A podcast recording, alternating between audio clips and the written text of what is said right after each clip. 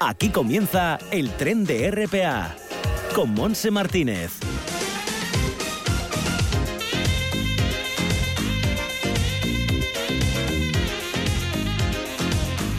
Hola, ¿qué tal? Bienvenidos a este viaje radiofónico. Saludos también de Arturo Martín y de Bárbara Vega, que están en el apartado técnico. Nosotros vamos a ir hasta las 2 de la tarde en un día llamado, estamos a miércoles, día 16 de junio, y llegaremos hasta las 2 de la tarde. Pero antes vemos que la temperatura ahora en el Concejo de Gijón es de 21 grados, que mm, subirá hasta los 22, que será la máxima prácticamente en toda la costa asturiana, a excepción de la zona mm, occidental, que tendrá un poquito menos, 21 grados. Se prevén tormentas esta tarde, ¿eh? mañana fatal el tiempo, así que, bueno, pues a disfrutar de este solecito que estamos teniendo ahora, con alguna que otra nube en Asturias. En el interior más calor, ¿eh? 26 grados de máxima en Cangas de Onís en la zona del Nalón, en Oviedo y en el Nalón 25 grados de máxima con viento curiosamente en del norte, en la zona de ayer y, y Lena viento del sur. En Tineo 23 de máxima, 24 en Somido y 25 de Cangas de Narcea. Así estarán las cosas, por la tarde empeora y se pone más complicado. Nosotros vamos enseguida a um, presentar el Panda Ray Solidario, que, al que van en Marruecos se va a celebrar y al que asistirán y participarán los hermanos Medina Tavares. Eh, con uno de ellos vamos a estar con Guillermo. Luego seguiremos con la agenda para la gente joven, que no digas que no lo sabes. Entraremos en el vagón al alba también antes de la ONG Sol de Paz Pachacuti con Javier Arjona y terminaremos con el presidente de CEPESMA, con Luis Laria, para hablar de medio ambiente en el vagón vital. Así que es lo que vamos a ofrecer en este día. Arrancamos y así más.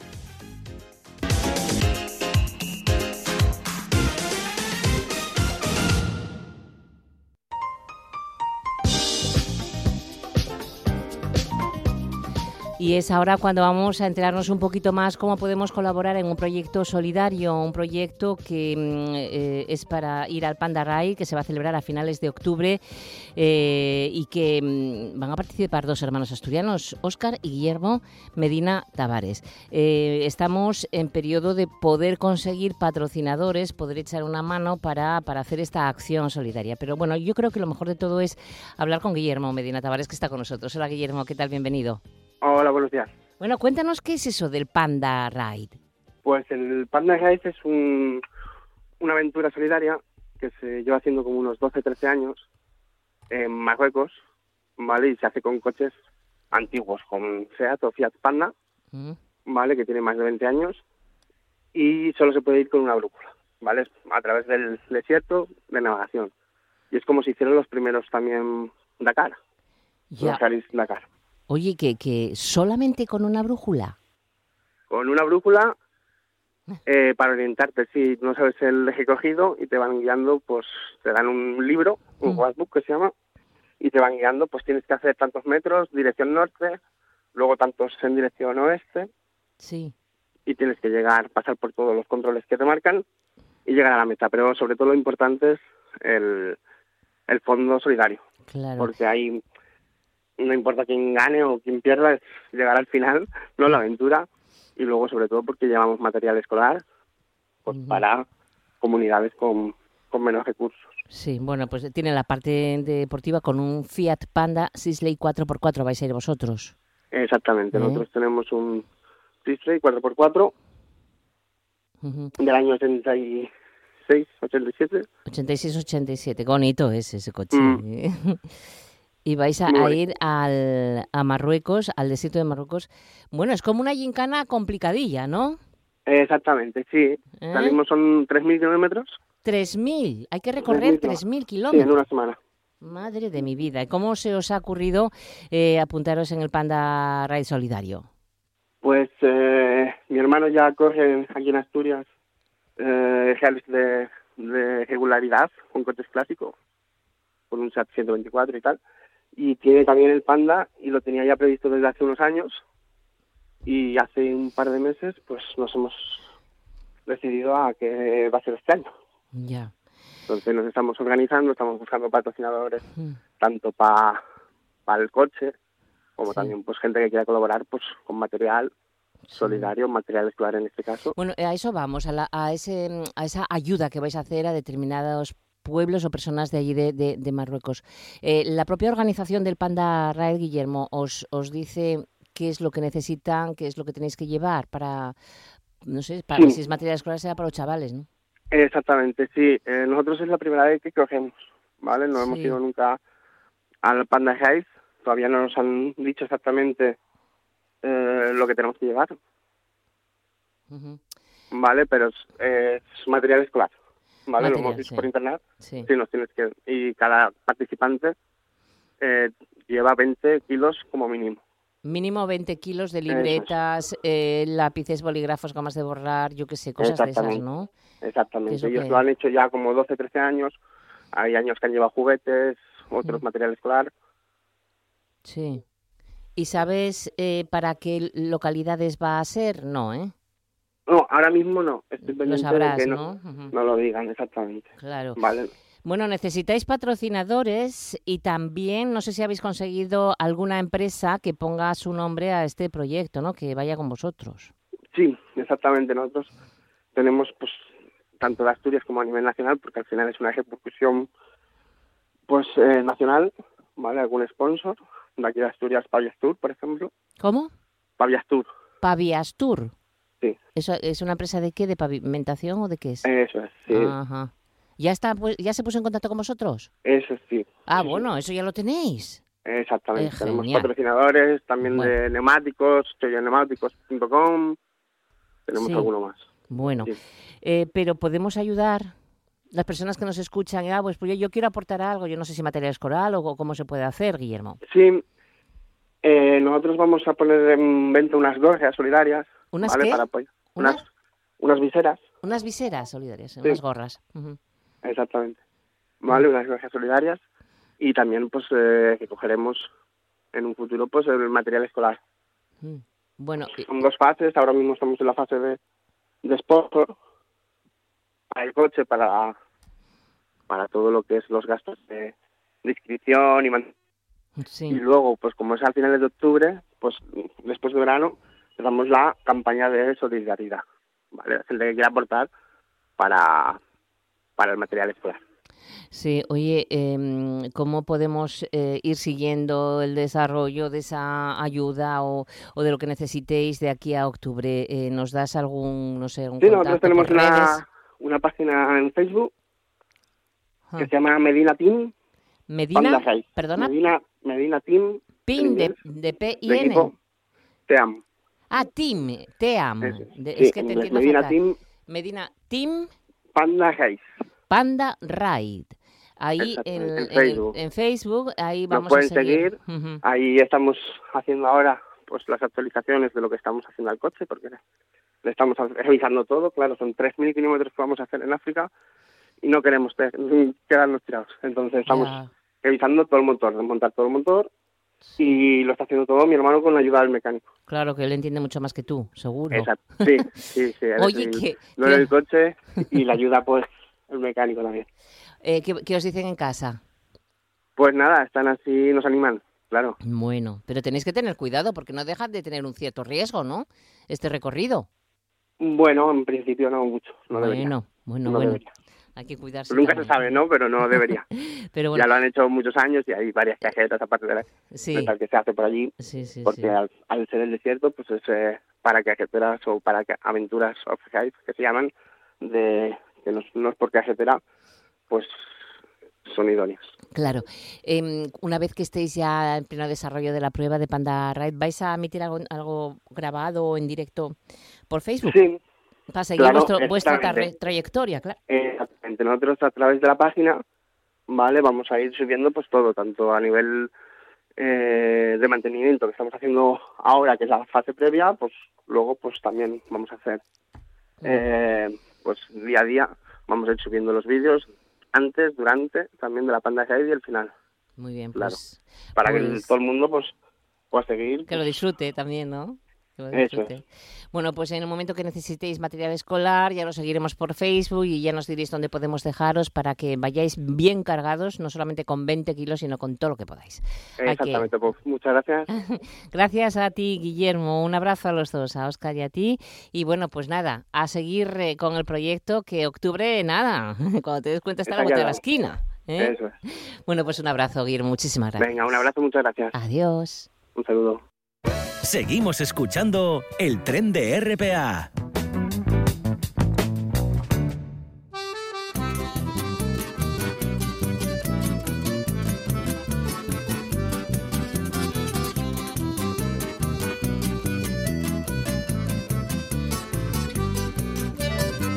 A invasão chegou de barco nessa América Latina, deriscado da Europa esse plano de chacina. Vinham em nome da civilização empunhando a espada e uma cruz na outra mão. Bueno, pues seguimos una y 18 y esta sintonía es la que a esta hora más o menos suena todos los miércoles.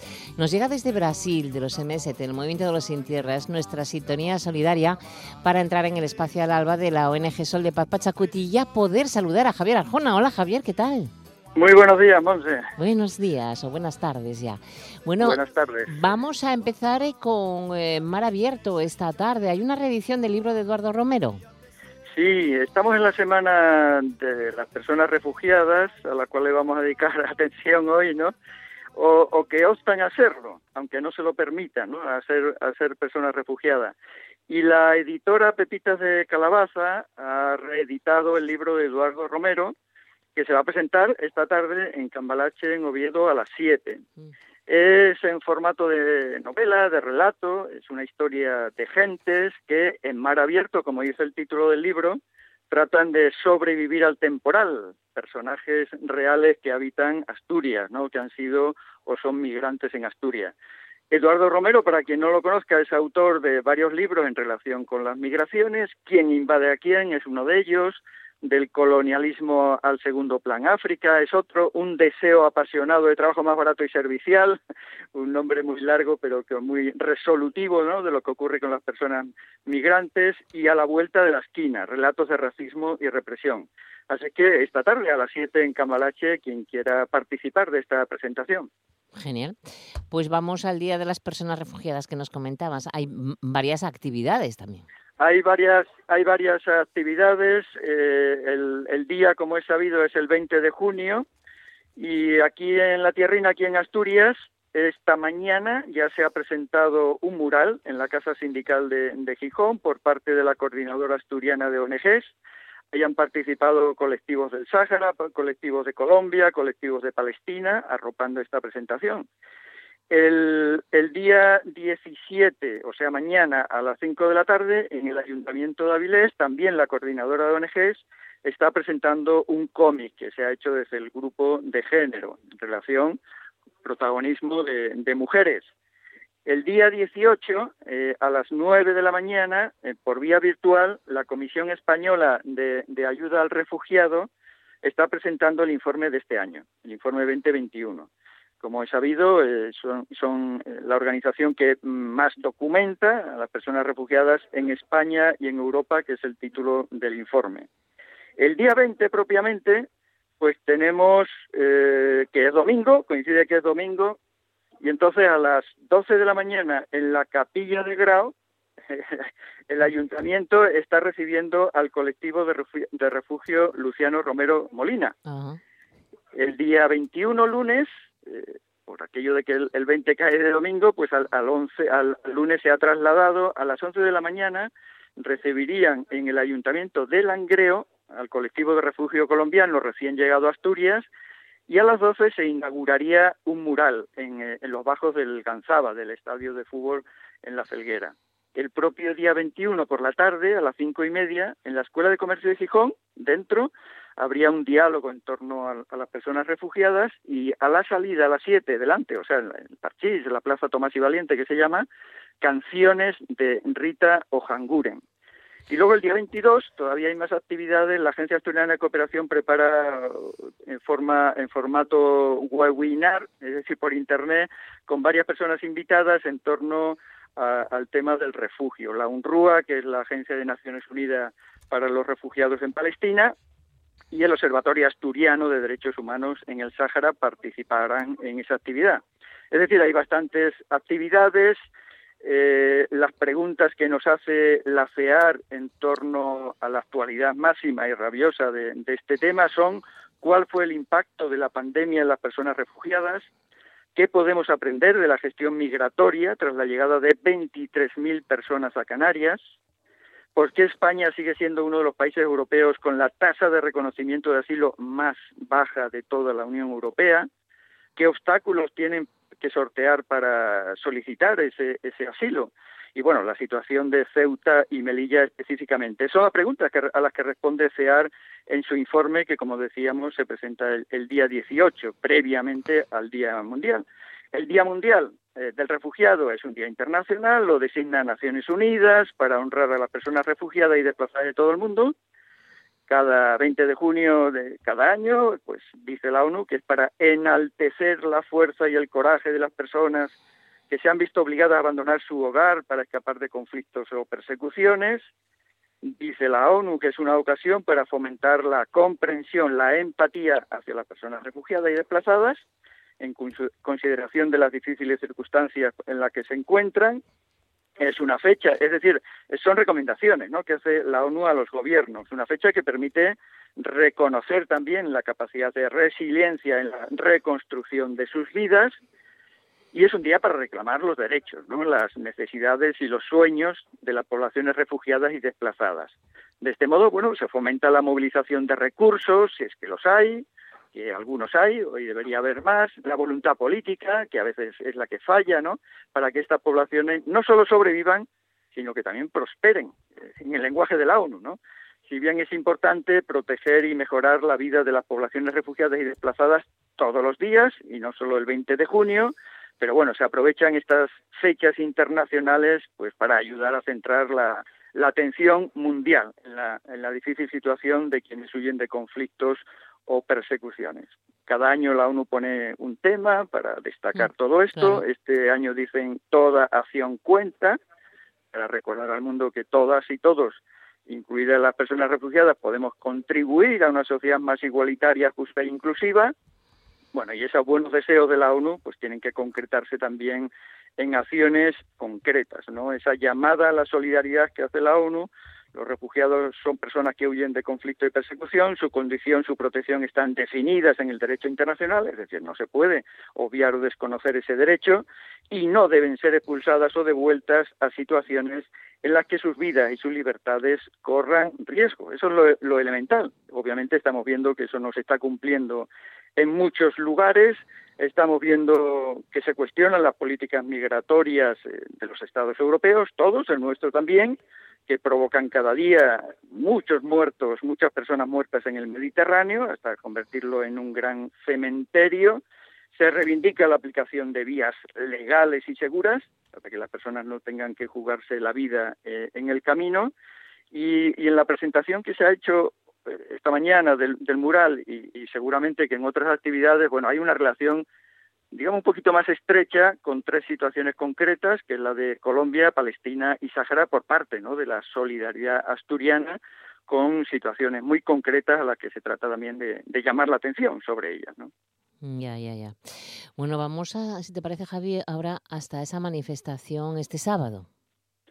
Una de, de, esas situaciones que mencionamos es la del Sáhara, evidentemente, y, el Sáhara eh, están haciendo, en solidaridad con la población en general del Sáhara, que como se sabe, la mitad de ella vive en campos de refugiados, que se dice pronto. Imaginarse que la mitad de las españolas y los españoles estuvieran en campos de, refugiados durante tantísimos años como en el Sáhara, pues está, lo habíamos comentado las semanas anteriores, está circulando una caravana de solidaridad con el Sáhara por todo el Estado y va a acabar, va a concluir, va a llegar este sábado a Madrid. Y, y desde Asturias se están preparando autobuses para participar y habría una manifestación este sábado 19 eh, en Madrid en relación con esta situación ¿no? de, la, de, la, población saharaui, de los derechos, de la descolonización pendiente por parte del Estado español, que es quien tiene esa responsabilidad. Ya, ya. Oye, em, ¿nos quieres comentar algo que va a tener lugar el próximo martes? La Interparlamentaria de Colombia. Sí, eh, la otra situación que mencionábamos es la de la situación colombiana, que hemos comentado varias veces y seguiremos comentando, obviamente, ¿no? Eh, pero en, aspectos positivos también eh, se está preparando una, una propuesta que se hizo de que grupos parlamentarios de autonomías diversas, entre ellas Asturias, eh, del Congreso y, diputadas y diputados del Parlamento Europeo, confluyeran, hicieran un grupo, una interparlamentaria. Y la primera actividad va a ser este martes 22. eh, a las 10 de la mañana va a haber un intento de que esa propuesta pues prospere entre esas diputadas y diputados que en número superior a 30 han dado ya, eh, antes de empezar, eh, el visto bueno, ¿no? Su, su condición de aceptar un, una, un grupo que, que no es digamos, preceptivo lo, lo, que ahí se impulse, pero sí va a ser eh, muy determinante para seguir aportando a la construcción, a la paz en Colombia, ya que hubo un acuerdo de paz firmado hace en 2016 y eh, a que se detenga la matazón de gente que está ocurriendo en estos momentos ¿no? Eh, en Colombia. Bueno, pues ahí nuestras diputados y diputados a ver si se juntan bien para hacer esa tarea y desde el movimiento de solidaridad estamos acompañando, es una buena noticia darla y que desde Asturias también se va a participar. Muy bien. Vamos ahora también, nos vamos hasta Galicia porque parece que están llegando zapatistas, Javier. Están llegando zapatistas. Dicen que ya salieron de las Azores donde habían hecho una escala, ¿no? El barco velero que viene desde allá, desde, desde México. Eh, bueno, hay un, un, un, avance, mm, porque este es un grupo reducido de siete, que sería eh, los que van eh, haciendo eh, esta, esta entrada, ¿no? En Portugal ya la han hecho, desde las Azores como territorio portugués, y se supone, no se sabe la fecha exacta, se supone que entre este sábado y, el lunes estarían llegando a Vigo. Es decir, ya están aquí, ¿no? Ya están aquí esta delegación. Posteriormente, a la llegada de esta avanzadilla, pues estarían llegando nuevos grupos de delegaciones zapatistas, de personas de Chiapas, con una misión de intercambiar eh, lo que están proponiendo, construyendo allá en, el sureste mexicano, en, ese estado, y lo que está ocurriendo en, en, los territorios del Estado español y de Europa. ¿no? Desde Asturias se está preparando, se ha hecho ya también un tríptico en formato cómic, se están preparando camisetas, eh, mascarillas, eh, bueno, haciendo un poco la preparación de lo que pudiera ser estimamos que para julio, pero no hay fecha todavía exacta, que una delegación entre siete y diez personas de, de, de, Chiapas estuviera en Asturias compartiendo. Entonces, bueno, lo único que podemos hacer ahora es avanzar las previsiones sin que tengamos fechas, pero, pero sí que hay preparativos y que en Vigo van a estar, al parecer, desde este fin de semana. Genial. ¿Hay alguna noticia más que comentar, Javier? Tenemos pendiente sí. de que se ubique finalmente quién ha ganado las elecciones presidenciales en Perú, ¿verdad? Que lo hemos comentado un par de veces. Eh, las elecciones habían sido el domingo anterior.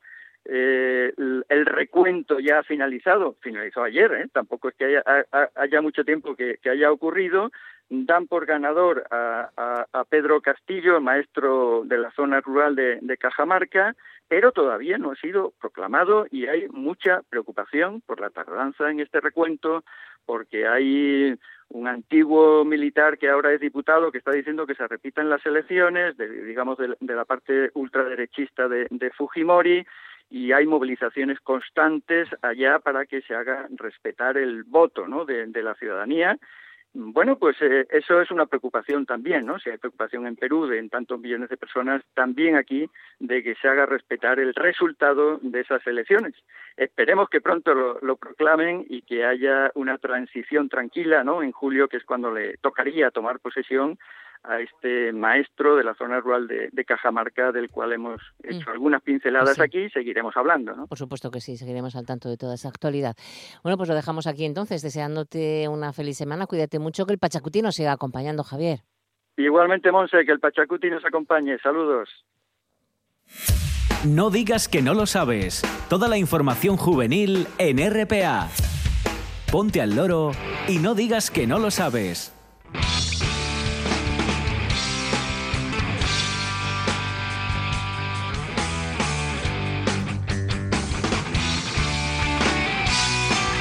Bueno, seguimos adelante, 1 y 32 minutos de la tarde. Vamos a empezar con el Ateneo Jovianos en Gijón, porque mañana jueves van a ofrecernos la conferencia Sor María Jesús de Ágreda, la consejera íntima del rey Felipe IV. Que dará el catedrático de Lengua y Literatura y doctor en Filología Románica Fidel García Martínez. Hará la presentación el rector de la Basílica del Sagrado Corazón, Manuel Robles, a las 7 en el Salón de Actos del Antiguo Instituto. Y como el aforo es limitado, ya sabes, hay que reservar plaza en el 985 34 42 74. Recordamos ahora que en Llanes el próximo jueves tenemos Cineforum en la Casa de la Cultura Nueva de Llanes con la película La Estrada de Federico Fellini. Será em, eh, pues, eh, a qué hora va a ser, a las 7 y media de la tarde, eh, mañana jueves, y puedes reservar en el 985 410106.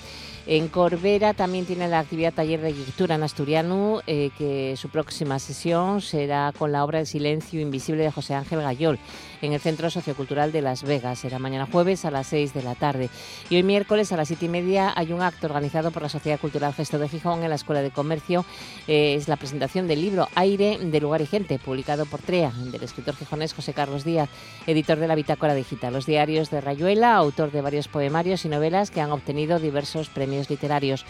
Eh, y nada, mirar también a través de la web eh, pues todo el contenido y presentaciones que hay muchísimas cosas en la Feria del Libro de Gijón. Nos vamos a, otra, otro tema totalmente diferente y muy interesante porque se va a celebrar el primer encuentro entre faros y cabos este próximo domingo, día 20 de junio. Eh, van a empezar en el, mira, en el Cabo Busto salida a las 9 de la mañana. El domingo van a ir a Cadavedo, a la Regalina, eh, a la llegada al mirador sobre las 2 de la tarde. Con lo- los senderistas van a, mm, serán recibidos además con gaitas y un culín de sidra en la Regalina, preciso lugar, y luego saldrán de Cabo Vidio Viñana a las 8 y media de la tarde. Eh, no, Cabo Busto a las 9 de la mañana, Cabo Vidio eh, salida a las 8 y media. Se juntan todos en la Regalina a las 2. Así que ponte en contacto con, eh, pues no sé, lo organiza la agrupación de hostelería de Cadavedo, pero eh, están las peñas, la, la Chiruca y hay más asociaciones de la zona que te pueden también informar. Y vamos, mm, ahora hasta Cangas de Narcea están con este programa del mes de junio lleno de teatro, exposiciones, cine conciertos. Por ejemplo, hoy miércoles, día 16 de junio, la propuesta teatral está dirigida a un público infantil con la obra PAN de Teatro Plus. Será a las 6 de la tarde en la Casa de la Cultura Palacio de Omaña. Y eh, ya que estamos allí, deciros que tienes la exposición hasta mm, la exposición eh, Abuelinas Pop. Esa se va a inaugurar el 21 de junio, el lunes, y es muy interesante, os la recordaremos. Lo que sí también te podemos decir es que este sábado a las siete y media eh, estará el pianista y compositor y director Manuel Valencia dando un concierto y el sábado 26 el concierto será de Malacaña, un grupo cangués formado por personas que se iniciaron en la Escuela Municipal de Música y que va a sorprender al público con las canciones. Nos vamos ahora hasta La Viana para recordar la exposición fotográfica Mirae. Son trabajos realizados por fotoperiodistas durante el pasado año 2020. Estarán en Cidán durante todo este mes de junio en horario de 9 a 2 de la tarde. Y seguimos ahora con la campaña mm, Chena sin colillas, una campaña de prevención del tabaquismo que el Ayuntamiento de Elena, con el apoyo de la Consejería de Salud, desarrolla. Se publicará un cartel informativo y una serie de vídeos. También se distribuirán entre los establecimientos hosteleros ceniceros portátiles para ayudarles a que los clientes, sus clientes se acostumbren a desechar las colillas en lugares adecuados y no tirar ninguna colilla en la calle. Eh, tienen también este, esta campaña de verano. El verano disfruta de la compañía de tu mascota en Valgrande Pajares, en las primeras jornadas de adiestramiento canino que se empezarán este mm, próximo fin de semana, sábado y domingo, será el adiestramiento canino. La segunda jornada será el 17 a ver cómo es, en julio, sí, la primera este fin de semana. Y luego ya pasan a julio, 17 y 18 de julio con senderismo con perros, primeros auxilios veterinarios, alerta de accidente de montaña. La tercera jornada será en agosto, 21 y 22 de agosto, harán iniciación al rescate montaña con perros y cada jornada será todo el fin de semana, sábado y domingo. Eh, el horario es de mañana y tarde y el domingo es de mañana. El precio es de 75 euros por persona y las reservas las puedes hacer en www.lenabtr.com. De todas formas, puedes eh, preguntar y encontrar más información en tu oficina joven. Preguntas por las primeras jornadas de adiestramiento canino en Valgrande, Pajares, municipio de Lena. Nos dicen también que los plazos de preinscripción en educación para FP grado medio y superior va a ser del 21, que es el lunes, hasta el 7 de julio. Y FP a distancia, la prescripción será del 8 al 16 de julio. Pero bueno, nos lo volverán a recordar todas estas semanas que vienen. Tenemos también en el municipio de ayer la exposición de pintura y escultura Gonzalo Prado Grela hasta el día 2 de julio en el Centro Cultural de Moreda. El cuento El violín de, de, Patrick lo presentaron ayer y además hubo mucha gente. Y luego nos recuerdan las colonias urbanas en ayer para este verano. Hay tres turnos en el Colegio Público de Félix del 25 de junio al 2 de julio. En el Polideportivo de Cabaña Quinta tenéis del 5 al 9 de julio. En el Polideportivo de Moreda del 12 al 16 de julio. Las actividades serán de 10 de la mañana a 2 de la tarde para niños de 6 a 12 años escolarizados en primaria para el curso este que estamos terminando. Inscripciones gratuitas a partir de las 10 de la mañana eh, de este próximo lunes así, lunes, así que estar pendientes porque o bien vais a la oficina joven de Ayer Moreda o llamáis al teléfono 985 48 12 04. Y se está celebrando la Semana Cultural Joaquín Rodríguez Muñiz que organiza mm, la Sociedad Humanitarios de San Martín. Hoy miércoles a las 7 de la tarde, en la sede social de Humanitarios en Campera, vídeos dedicados a la figura de Pepe Campo, realizados por los alumnos de los colegios del municipio de ayer. Se entregará el premio al ganador del decimosexto concurso de monólogos Pepe Campo y va a intervenir su nieto Óscar Sánchez Campo. Y ya te adelanto que este viernes eh, a las 7 de la tarde eh, es un día también con actividades eh, que puedes asistir si previamente habéis llamado para reservar sitio, porque como están las cosas como están, bueno, pues ya sabéis cómo es. Esto va a ser el acto en el Salón de Actos del IES Valle de Ayer en Moreda, el acto de entrega de los decimoterceros galardones Colmena de Oro a la Solidaridad, Espiga de Escanda de Oro a la Tradición y Medalla de Honor. Colmena de Oro a la Solidaridad, recordamos que será lo recibirá la Fundación Albergue Covadonga. Eh, la espiga de Escanda de Oro a la tradición, el Toreu del Santo, una fiesta muy curiosa de la Asociación Sociocultural Puyo de Piñeres. Y la intervención del premiado, que es la medalla de honor, será el doctor Carlos López Otín. Un saludo a los humanitarios de San Martín. Y nada, con esto lo, lo, vamos dejando, aunque podemos también deciros que en San Martín está el programa Party de apoyo escolar gratuito. Últimas plazas libres en Sotrondio. Será los martes y jueves por la tarde para chicos de primaria y secundaria. Más información e inscripciones, la oficina joven eh, o en los servicios sociales del Ayuntamiento de San Martín del Rey Aurelio 985 65 63 64. Y con esto lo dejamos. Son las 2 menos 20 de la tarde. Como es miércoles, tenemos que hablar de medio ambiente en nuestro vagón vital. No digas que no lo sabes. Toda la información juvenil en RPA. No pierdas el tren, ponte al loro y luego no digas que no lo sabes. Un espacio que patrocinan las oficinas de Sama del Langreo, San Martín del Rey Aurelio, Laviana, Mieres, Ayer y Lena, con la colaboración del Principado de Asturias. El vagón vital con Luis Laria.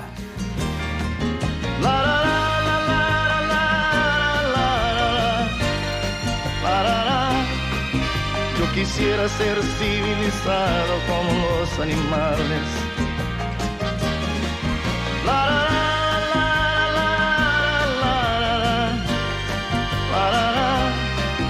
Yo quisiera ser civilizado como los animales.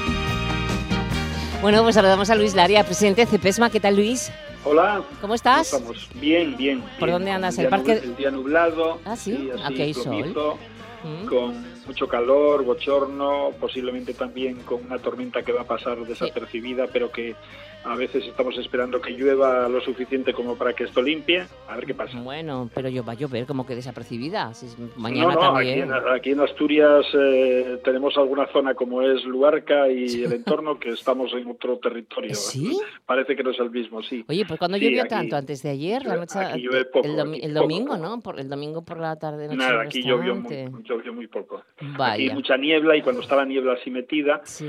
eh, hay mucha condensación atmosférica, entonces bueno, pues eh, hay humedad y, y no llueve. Uy, no uy. es como para la zona centro que sí que llovió algo, pero aquí poca cosa. O sea que se necesita agua también para allá. claro. Sí, se necesita. Fíjate que estamos ahora mismo pues a mediados de junio y ya hay zonas donde realmente pues la sequía se nota bastante, sobre todo en los ríos, ya ves. Mm, pues sí, pues sí, pues, pues nada, cruzaremos los dedos Sí. a ver si va- mandamos un poco de agua a partir de esta tarde y mañana también, Sí, que va a llover bastante en. Asturias.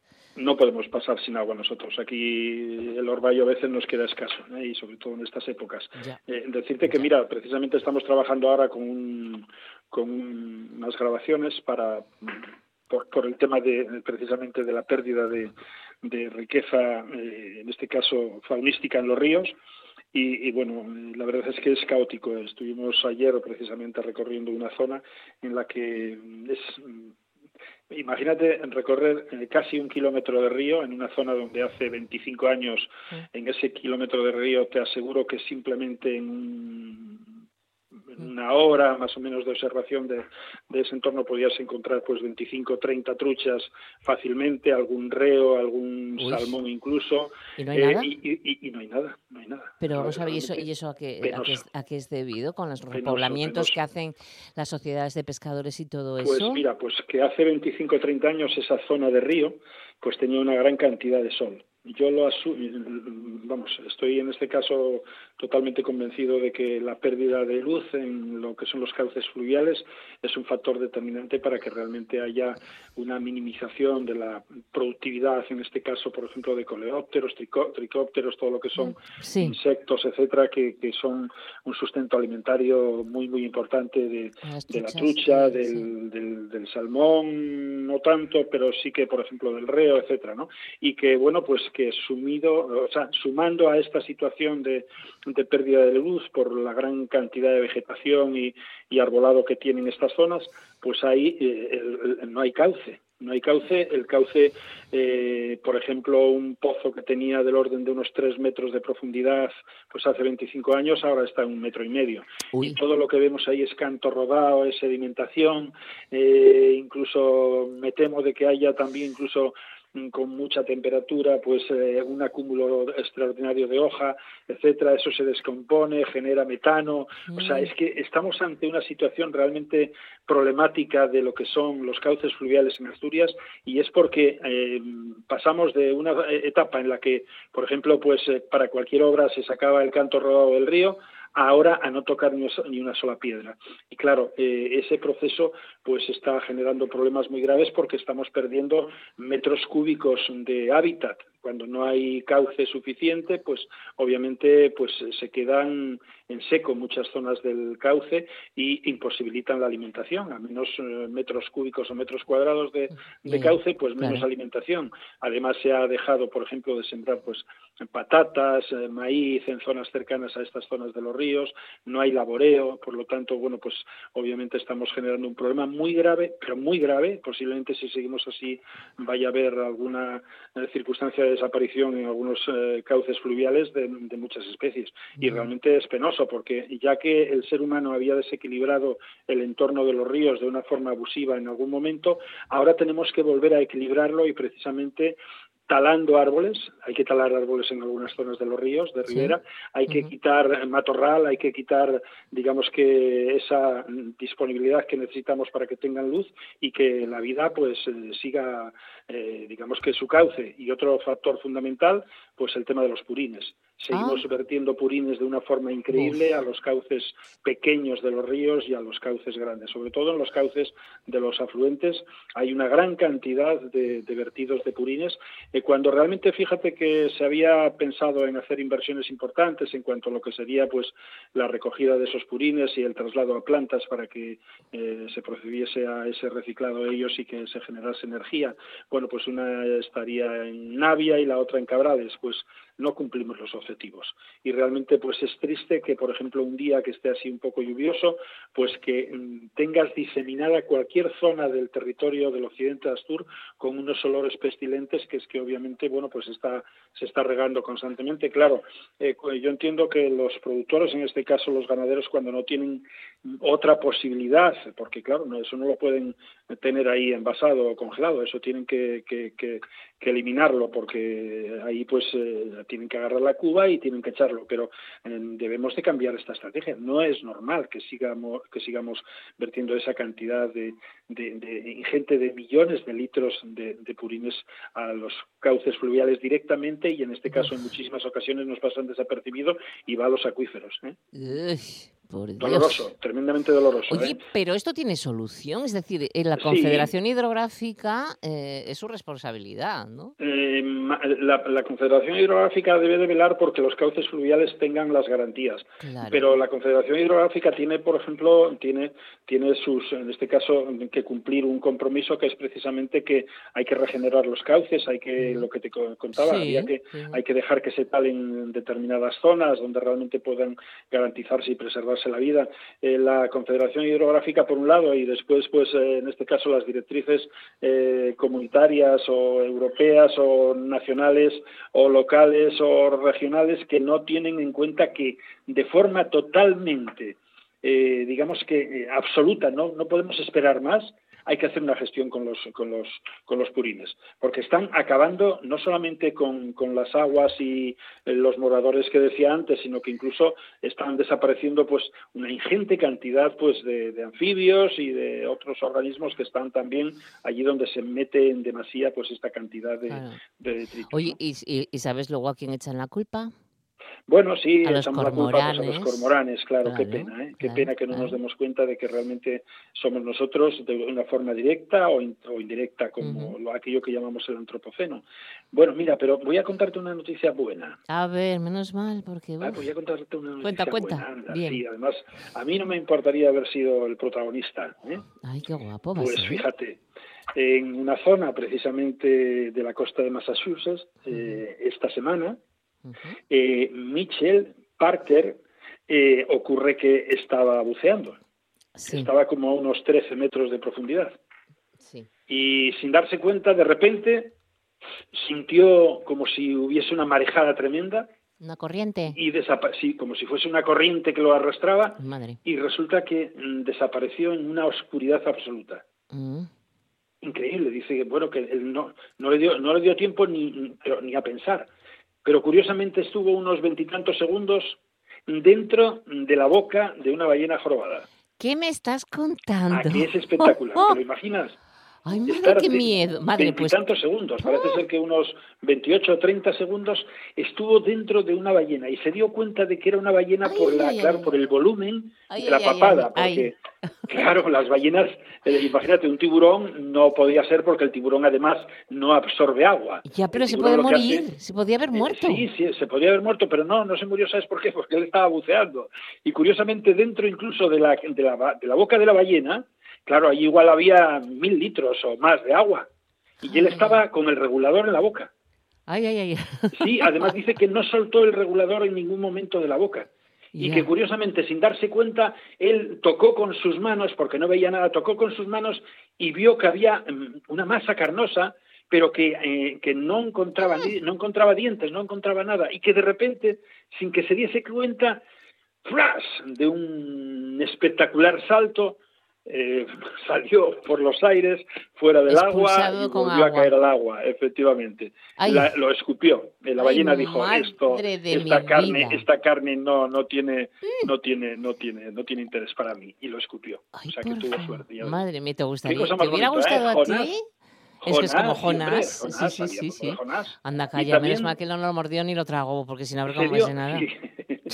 No, morder no, porque no te puede morder, no tiene, pero claro, el aplastamiento que te puede generar con las mandíbulas, imagínate que tienen una presión tremenda, porque fíjate que puede expulsar el agua. Eh, ¿Te recuerdas que la semana pasada hablábamos de que eh, los, los, los elefantes expulsaban el agua a una velocidad espectacular? Bueno, pues pueden generar chorros de presión de hasta 550 kilómetros por hora. Claro, claro, claro. Bueno, pues la ballena, la ballena tiene unos, unos tensores en la zona abdominal, en lo que es la papada, por decirlo así, no del, del de la zona del vientre, sino de lo que es la papada que podía ser pues eh, lo que vemos ahí que tiene una especie de estrías. Bueno, pues cuando hace una presión, también escupe el agua a una velocidad increíble. No será tanto como los elefantes, porque los elefantes al tener una trompa pues tienen una prolongación y hacen presión, pero en este caso pueden mover hasta 4 y 5 toneladas de agua. O sea que imagínate. Mm. Y bueno, no es Jonás solamente aquel que quedaba en la historia, eh, es también Michel y es también otro, Enrique, no recuerdo ahora el apellido, que le ocurrió también en Sudáfrica. ¿eh? no estuvo tanto tiempo porque se conoce que eh, en el momento en que la ballena se dio cuenta que había algo ahí grande y extraño, ya lo escupió directamente, pero este, Michel, estuvo casi 30 segundos dentro, imagínate. Uf, uf, uf. Qué pasada, ¿eh? Bueno, la verdad suena, suena a leyenda, ¿no? Suena un poco a cuento, pero, no, no, pues- pero esto pues- parece que pues es cierto, ¿no? Eh, Estuvo ingresado, sí, estuvo ingresado por algunos problemas que tuvo, sobre todo por los golpes de la botella en, en la caída al agua, cosas de estas, pero sí, sí, algo realmente espectacular. Así sí. que ya ves, algunas veces tenemos noticias buenas hablando del medio ambiente. Qué gracioso, qué gra- Bueno, Y bueno. además, mira, hay otra, hay una noticia que no es tan buena, que es precisamente, mira, hay, hay una noticia que me llamó muchísimo la atención, que cuando estamos hablando de naturaleza y hablando también de nosotros mismos, me llamó mucho la atención y es la primera vez que tengo que dar un 10 a un futbolista. Anda. No, le voy a dar un 12. Bueno, ¿qué, ¿habré Sí. qué habrá hecho, Dios mío? Sí, y se lo voy a dar a Ronaldo. ¿A Ronaldo? Sí, en una rueda de prensa anteayer, Uy. pues como siempre hacen después del partido X, pues resulta que tenían unas botellas de un refresco Mm, que estaban sin sí. abrir, estaban allí como modelo de atracción para que se viese la imagen, ¿no? Y lo voy a decir, y era Coca-Cola. Bueno, Entonces, ¿él qué hizo? Cogió las dos botellas de Coca-Cola, las apartó de- de- para que no se vieran con la cámara, las posó en el suelo sí. y dijo, sacó una botella de agua y dice, Coca-Cola no, agua. Bueno. Mira, eso para los niños es algo muy importante porque sabes que uno de los problemas Claro. graves que tienen los niños actualmente Uf, no son las gominolas y las Son los refrescos y los, y atención, los, los refrescos y los, Y el ¿cómo se azúcar. Y la- los azúcares, Los sí. zumos estos Claro, llenos de los- azúcar. los zumos, sí, eso, sí, todos sí, llenos de azúcar. Mira, todavía eh, en un restaurante que suelo parar mucho aquí al lado del Parque de la Vida, le dije al propietario, oye, haz el favor de ponerte en contacto con quien realmente te tra- te trae el azúcar. Sí. y le dices que estos sobres de azúcar, que les sobra el 50% del azúcar. Ya. Claro, imagínate, pides un café y echas la mitad del sobre del azúcar y la otra mitad para, La tiras, para, para- la para tirar. Pero sabes una cosa, la caja de sobres de azúcar en un, a un bar, por ejemplo, le cuesta 17 euros Sí. la caja. Y le dije yo, oye, si le dices que te dé los sobres de azúcar al 50%, Mm. vas ahorrar perfectamente pues Mucho. 8 euros, 8 euros Sí, y pico, 8 euros Por y cada medio. caja. ¿Por qué? Porque te va- vas a multiplicar el- la atención al cliente, en vez de tener un sobre vas a tener dos. Claro. bueno, pues claro. eso es lo que tenemos que estar Y aprovechar ese artículo. Claro, claro. Ojo, claro, la remolacha tiene un consumo energético y tiene un traslado de transporte y no sé cuántas cosas más. Y además, ¿por qué lo vamos a tirar? Y estamos tirando azúcar, que no es. Además, el azúcar no es bueno ni cuando lo tiramos a un prado, Mm. fíjate. No, porque hacen el Prado. Porque es veneno puro el azúcar. Hombre, por supuesto, el, el- el azúcar teníamos que minimizar. O sea, Sí. cualquier persona de nosotros, aunque esté consumiendo, mm, vamos, estamos hablando de un promedio normal, ¿eh? debiéramos de bajar al 50% como mínimo el consumo de azúcar. Y nos íbamos a Nos hace encontrar mucho daño. Nos hace, nos hace muchísimo daño. Mucho daño. o sea que un 10 un 10 a Ronaldo. Pues y sí, bueno, pues sí. una noticia negativa es que precisamente eh, ayer murió el león más eh, conocido a nivel mundial, eh, que estaba en una reserva de Masai Mara, Sí. en África. y Era- que era mayor, este- ¿no? Sí, era, era mayor, murió con 14 años. Claro, Y fíjate claro. que el promedio de un león macho ¿eh? Sí. es entre los 10 y los 12 años. A este le llamaban precisamente cara cortada. ¿eh? Era, el nombre, sí. eh, Scarfit, y era el nombre es cara cortada porque tenía, digamos que un- una cicatriz muy grande. Pero parece ser que de todos los leones machos conocidos a nivel planetario, ningún león habría sido capaz de controlar más de 800 hectáreas y del orden de unas, unos 900 leones. O sea que era un líder de los de verdad. Oh, todo tiene su fin, Bueno, Luis. todo, Todo, tiene su todo fin. tiene su fin, efectivamente. En fin, bueno, pues lo dejamos aquí. Muchísimas gracias por estas noticias. Ha habido una muy buena y muy simpática y, y por las demás. Y a ver si se arreglan y se cuidan mucho más nuestros ríos asturianos, que falta hace también. Efectivamente. Un beso, Luis. Cuídate Luis, muchísimo. Feliz semana. Gracias. Hasta el miércoles. Adiós. Adiós.